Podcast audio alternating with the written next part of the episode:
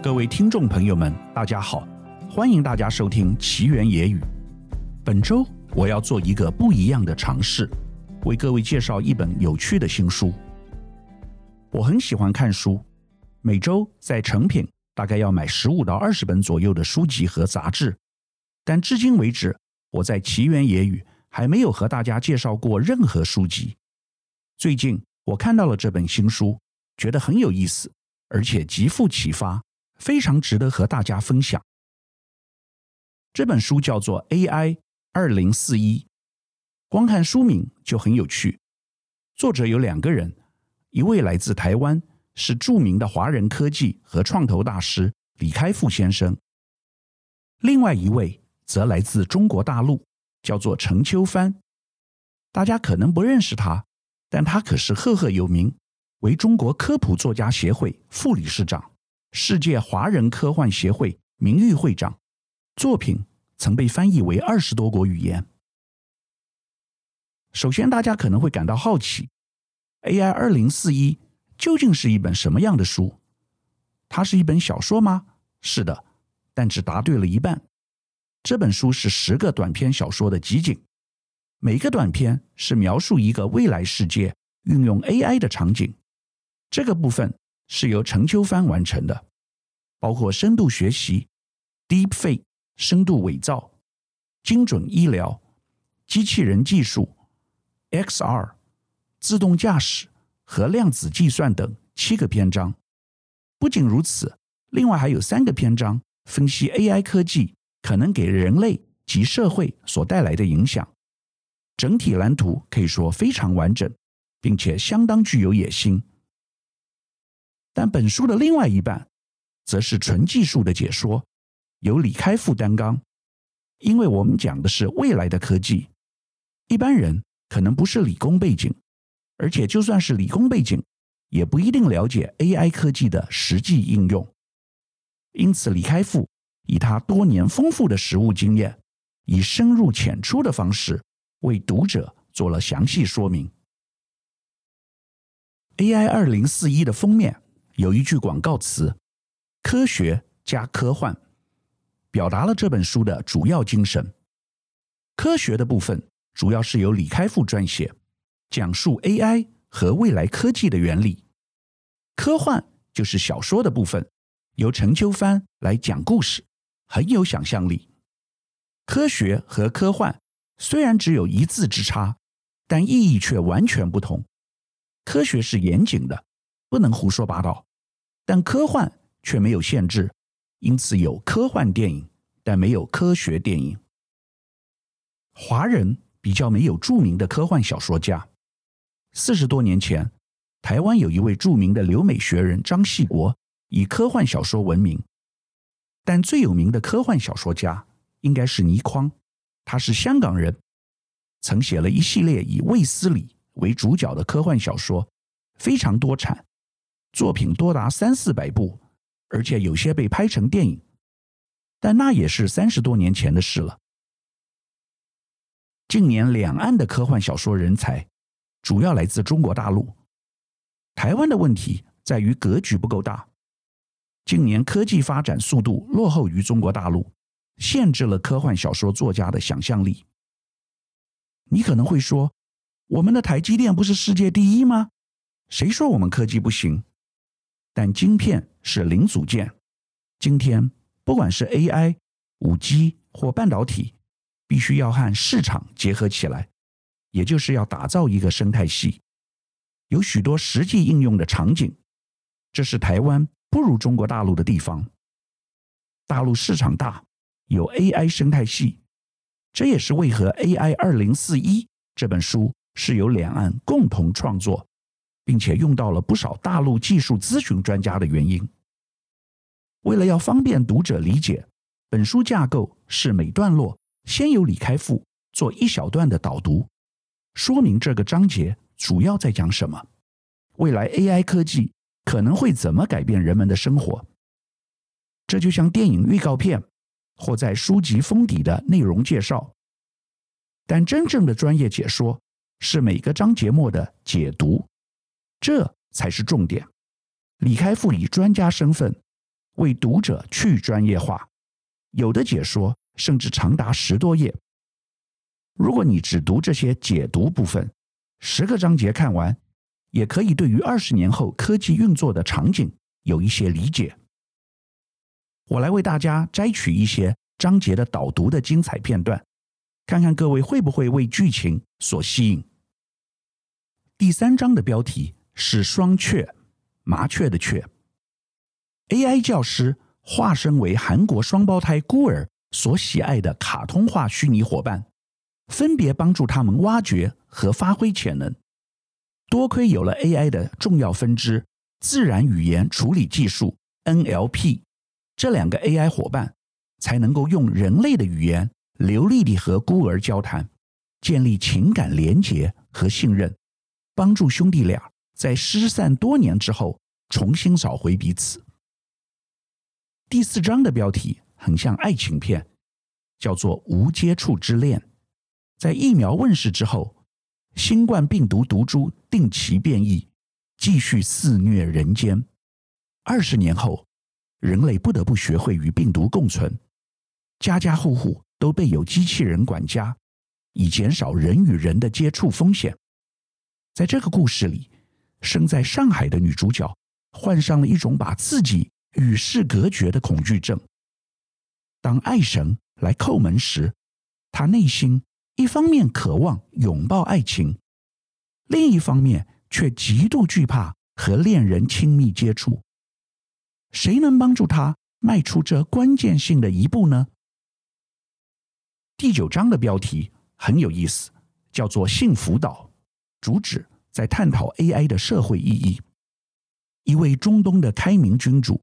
想试验将 AI 作为给人类带来终极幸福感的灵丹妙药。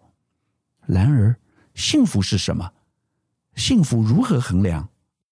这位君主邀请了各界名人聚集在一座私密的岛屿上，让这些名人共享他们的个人资料，并成为探索这个奇妙命题的小白鼠。然而，试验却出人意料地走向了失控。幸福岛的故事让人想起来上个世纪七十年代美国著名的电视剧《奇幻岛》（Fantasy Island）。这个节目每集在岛上会邀请几位贵宾，用各种方式实现他们的梦想。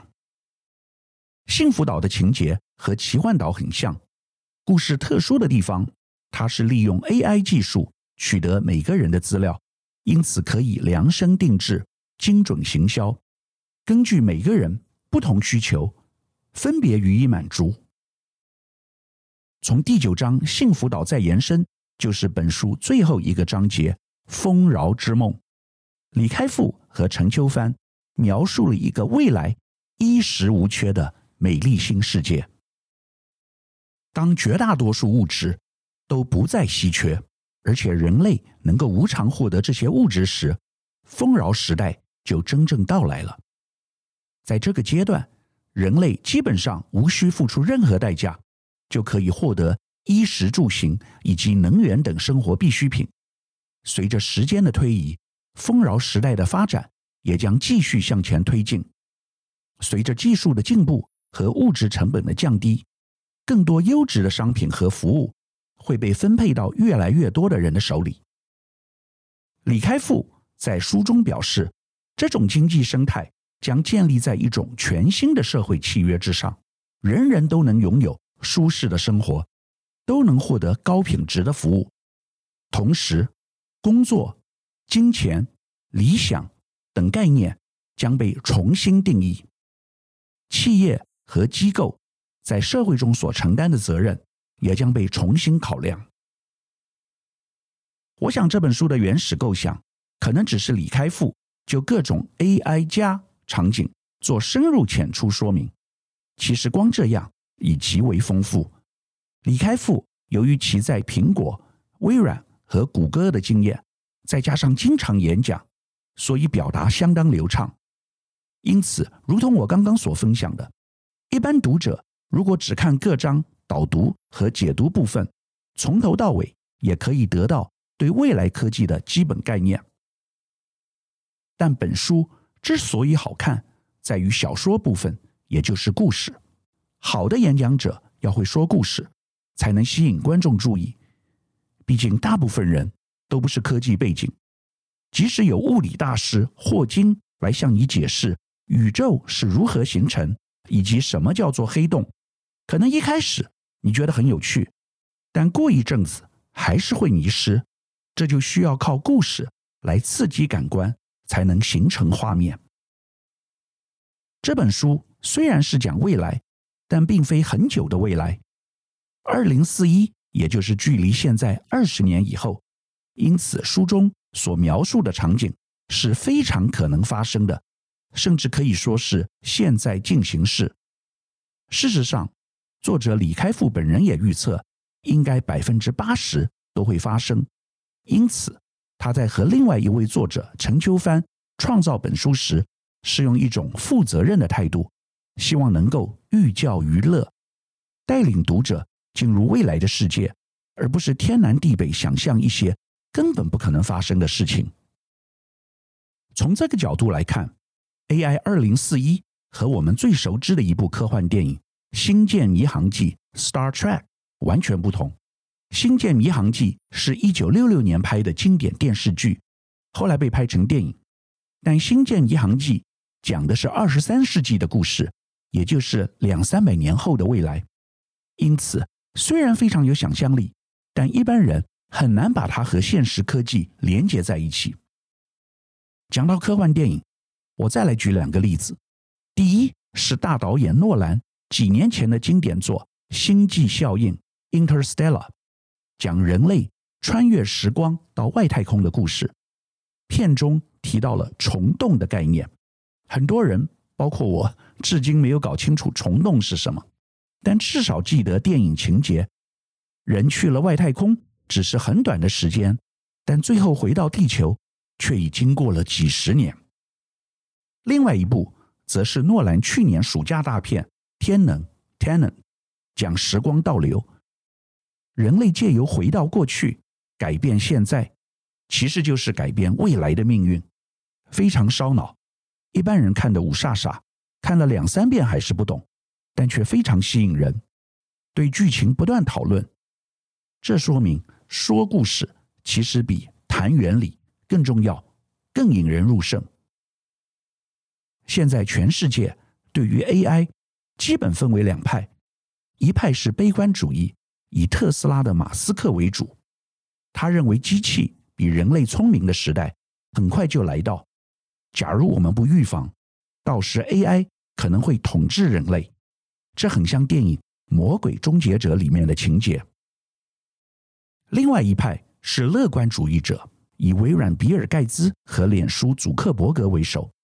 他们认为 AI 会为人类创造无穷的福祉，我们应该好好拥抱 AI 科技。现实社会，谁对谁错很难说，唯有靠时间证明一切。而本书基本上看待 AI 是持正面的态度。那大家可能会很好奇，我看完 AI 二零四一这本书有什么感想，或者要如何才能比较容易的来消化本书？我有几个建议。第一，放松心情，不要给自己太大压力。本书将近五百页，如果要从头读到尾，实在是有点辛苦。不妨放松心情，不要尝试懂书中每件事情。虽然我个人对 AI 有一点的理解，也接触过一些相关的投资项目，但坦白说，连我对书中某些技术说明，感觉上读起来都有一点吃力，所以没有必要完全理解所有的技术原理。好处是有小说。作为搭配，所以知道 AI 应用的场景。如果你不想太理性的分析，只要看小说部分就可以了。第二，没有必要从头读到尾，可以挑章节来看。如果你对于某个技术特别感兴趣，比如说 Deepfake 深度伪造、AR/VR 或自驾车，你只要挑这些章节来看就可以。另外，对小说没有兴趣的读者，可以只挑技术说明的部分，一样是一本完整的未来重要科技趋势。